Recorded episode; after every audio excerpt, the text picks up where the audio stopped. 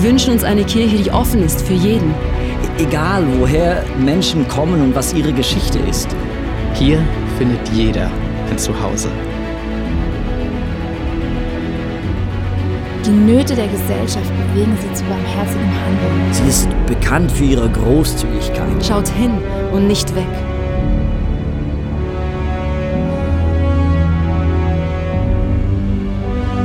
Unsere Leidenschaft gilt einer Kirche, die für Gott das Beste gibt.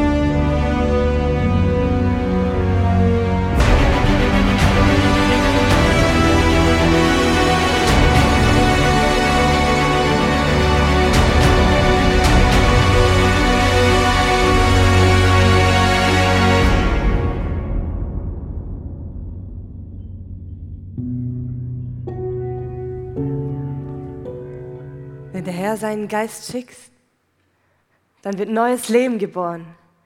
Du erneuerst die Geschöpfe dieser Welt. Doch wenn der Herr seinen Geist abwendet, dann packt sie die Furcht. Und sie sterben und werden wieder zu Staub.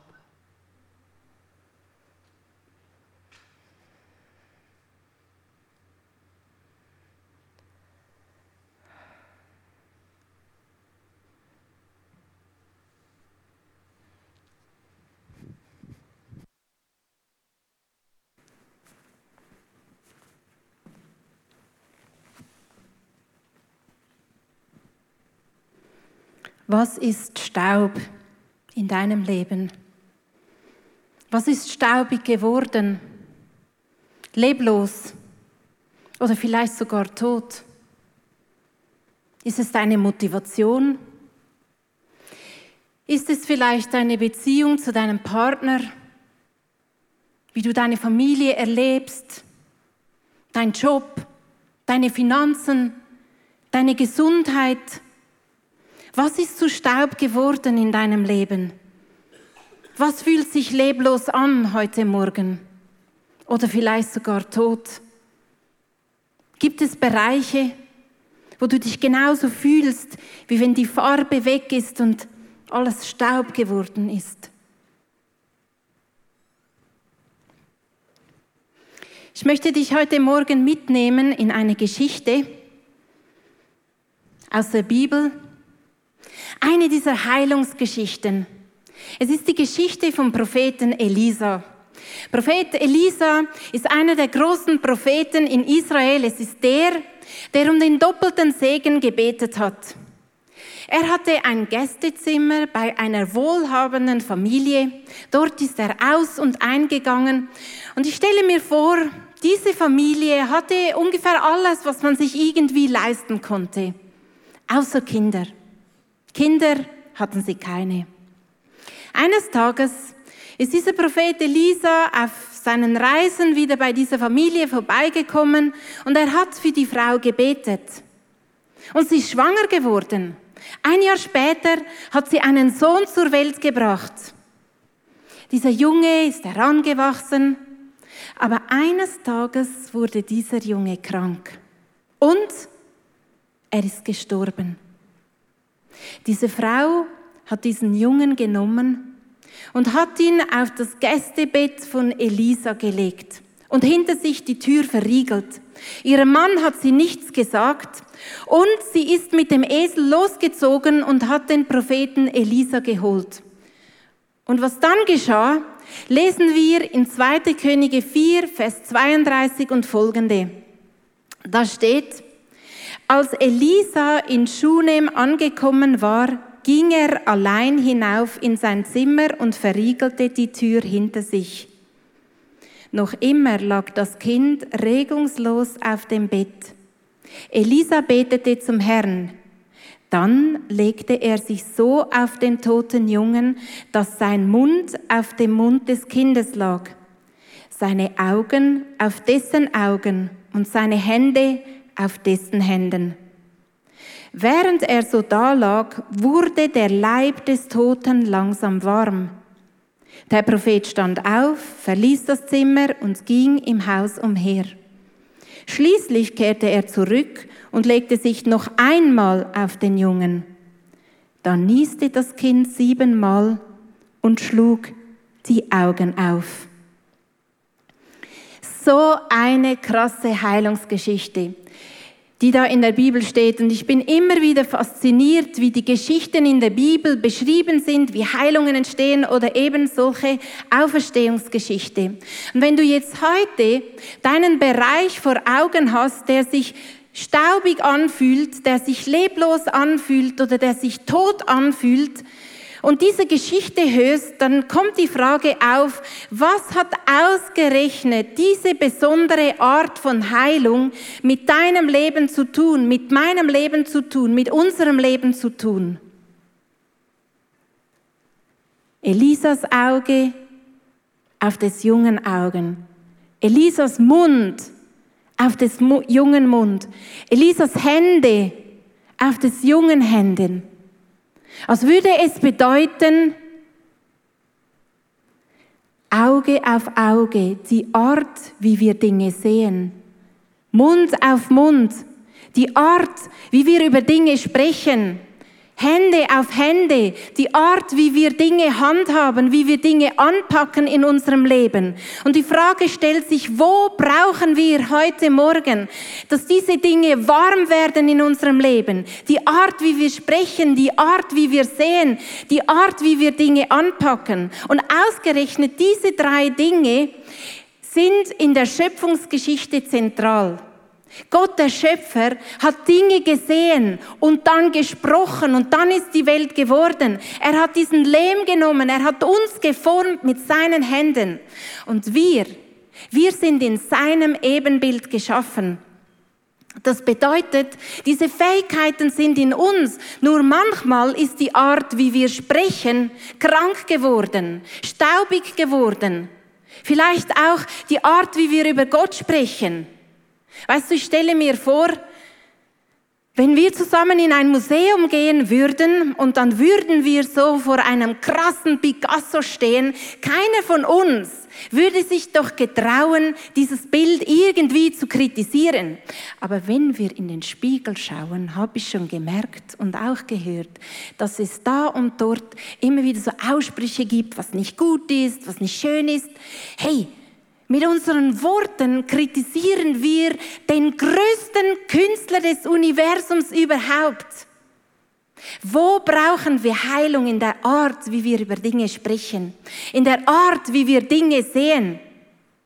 Eines Tages habe ich für eine Freundin gebetet und ich habe ein Bild gesehen. Ich habe gesehen, wie ihr Flügel wachsen.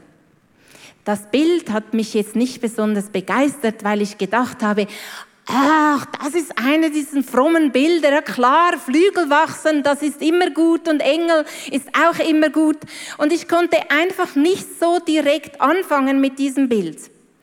Aber ein paar Tage später habe ich in meinem Bibelversenstapel, und spannenderweise habe ich diesen Vers genau heute Morgen wieder gefunden, habe ich gelesen, es wachsen ihnen Flügel wie Adler. Wer Gott vertraut, dem wachsen Flügel wie Adler.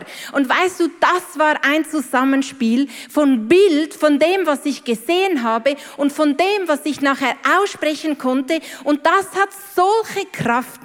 Wenn diese zwei Dinge, wenn das alles zusammenspielt, unsere Situationen, die sich leblos anfühlen, können wir nicht ändern. Unsere Umstände haben wir meistens wenig auszurichten.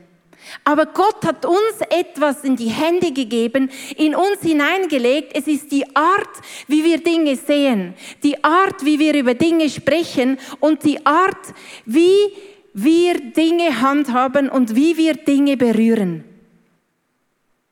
Was würde passieren, wenn du Gott heute Morgen bitten würdest, deine Augen zu berühren? Seine Augen auf deinen Augen. Seine Sicht, die so viel größer ist als unsere Sicht. Sein Mund auf unseren Mund. Seine Hände auf deine Hände. Dieses Angebot steht. Es ist intim. Es ist sehr persönlich. Was würde geschehen, wenn wir das heute Morgen zulassen würden? Leo reist ja seit einigen Jahren, das habt ihr sicher auch schon bemerkt, mehr als er das früher gemacht hat.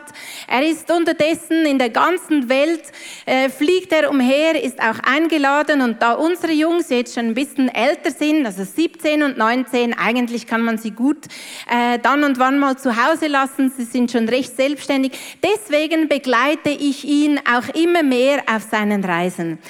Jetzt musst du wissen, Reisen ist nicht meine Leidenschaft und Weltreisen machen, das stand nie auf meiner Pocketlist. Ich finde Reisen sehr anstrengend, mühsam, unnötig und überhaupt nicht lebensnotwendig und ich frage mich überhaupt, ist das der richtige Weg? Muss denn das sein? Und ähm, genau, also ich wäre glücklich, sage ich jetzt einfach so, auch zu Hause. Das würde mir reichen. Ich bräuchte das alles nicht. Letzten Oktober sind wir wieder drei Wochen unterwegs auf Reisen gewesen und an einem Morgen habe ich bemerkt, dass ich mich eigentlich nur beklage über das Reisen. Über mein Leben, das jetzt so seinen Lauf nimmt, immer mehr fort von zu Hause, dorthin, dahin, alles anstrengend, alles mühsam, immer diese vielen Leute kennenlernen, neue Kulturen, da ist man nicht zu Hause, entwurzelt und so weiter und so fort. Auf einmal habe ich realisiert, die Art und Weise, wie ich spreche, ist ungesund, ist negativ. Ich beklage mich übers Reisen. Und ich habe mich gefragt, was würde passieren, wenn sich Gottes Mund auf meinen Mund legen würde und ich anfangen würde, anders über das Reisen zu sprechen. Ein paar, ein paar Monate später habe ich bemerkt, dass ich beim Reisen eigentlich immer nur das Negative sehe ich schaue immer nur auf das, was anstrengend ist. Die langen Flüge, die unbekannten Menschen, die neuen Kirchen, die ich kennenlernen muss. Ich habe bemerkt, dass ich ja nur das Negative sehe. Ich sehe das Schöne nicht, die vielen guten Beziehungen, der Glaube, der mir erweitert hat, weil ich andere Kulturen erlebe, wie sie die Beziehung zu Gott zum Ausdruck bringen. Das habe ich nie gesehen. Ich habe realisiert, ich bin krank in der Art und Weise, Weise, wie ich Dinge sehe. Und jetzt überleg mal Folgendes.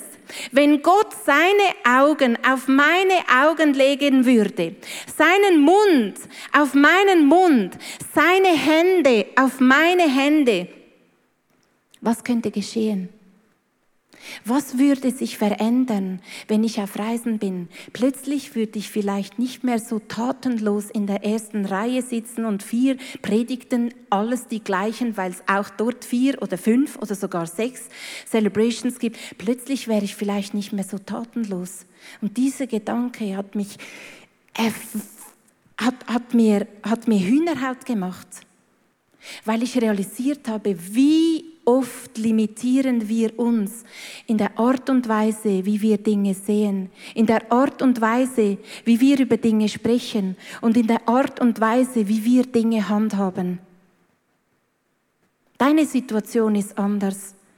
Das, was sich in deinem Leben leblos anfühlt, das ist anders, aber nicht weniger kraftvoll, wenn du es wagen und zulassen könntest, dass Gott vielleicht heute Morgen deine Augen berührt, die Art, wie du siehst, wie du deine Familie siehst, wie du deine Gesundheit siehst, wie du deine Finanzen siehst. Wenn Gott deinen Mund berühren würde, die Art, wie du über dich sprichst, über deine Kinder, über deine Mitmenschen und die Art, wie du Dinge anpackst, auf einmal würde seine Kraft in deine Hände fließen und du könntest Dinge anpacken, die dir vorher nie gelungen sind in dieser Geschichte lesen wir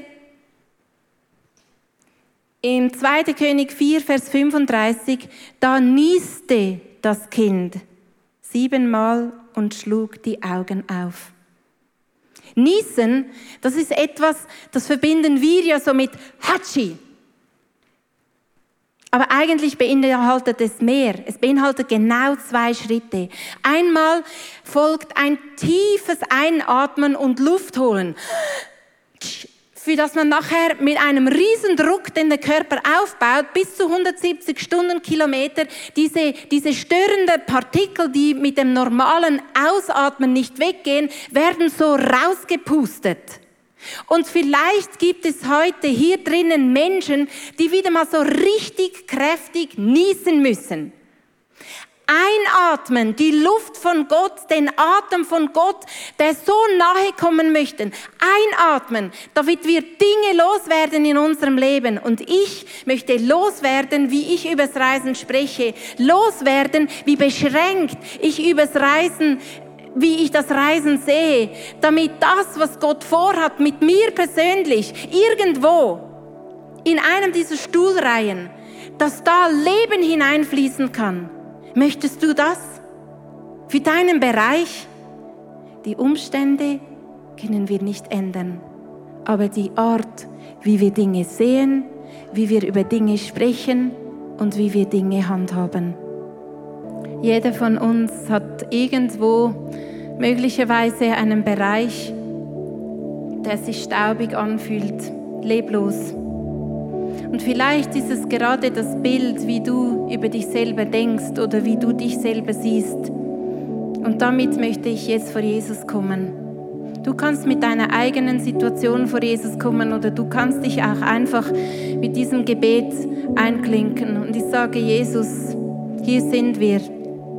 Mein Spiegelbild ist, ist ein zersplitterter Spiegel.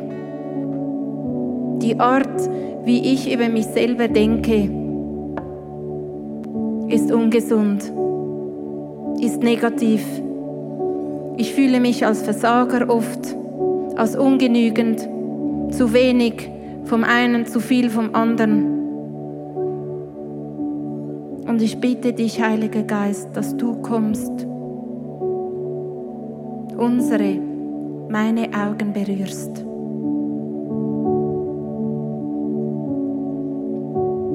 Deinen Mund auf meinen Mund legst, deine Hände auf meine Hände, dass dein Leben durch mich strömt und die Art verändert wird, wie ich mich sehen kann. Und damit auch, wie ich mein Umfeld sehe, wie ich meine Begabungen sehe, wie ich meine Möglichkeiten sehe.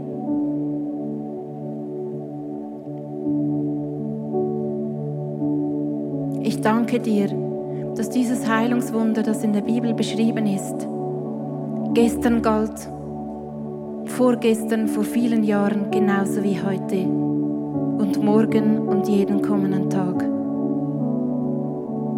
Heile mich, Jesus, dann bin ich geheilt.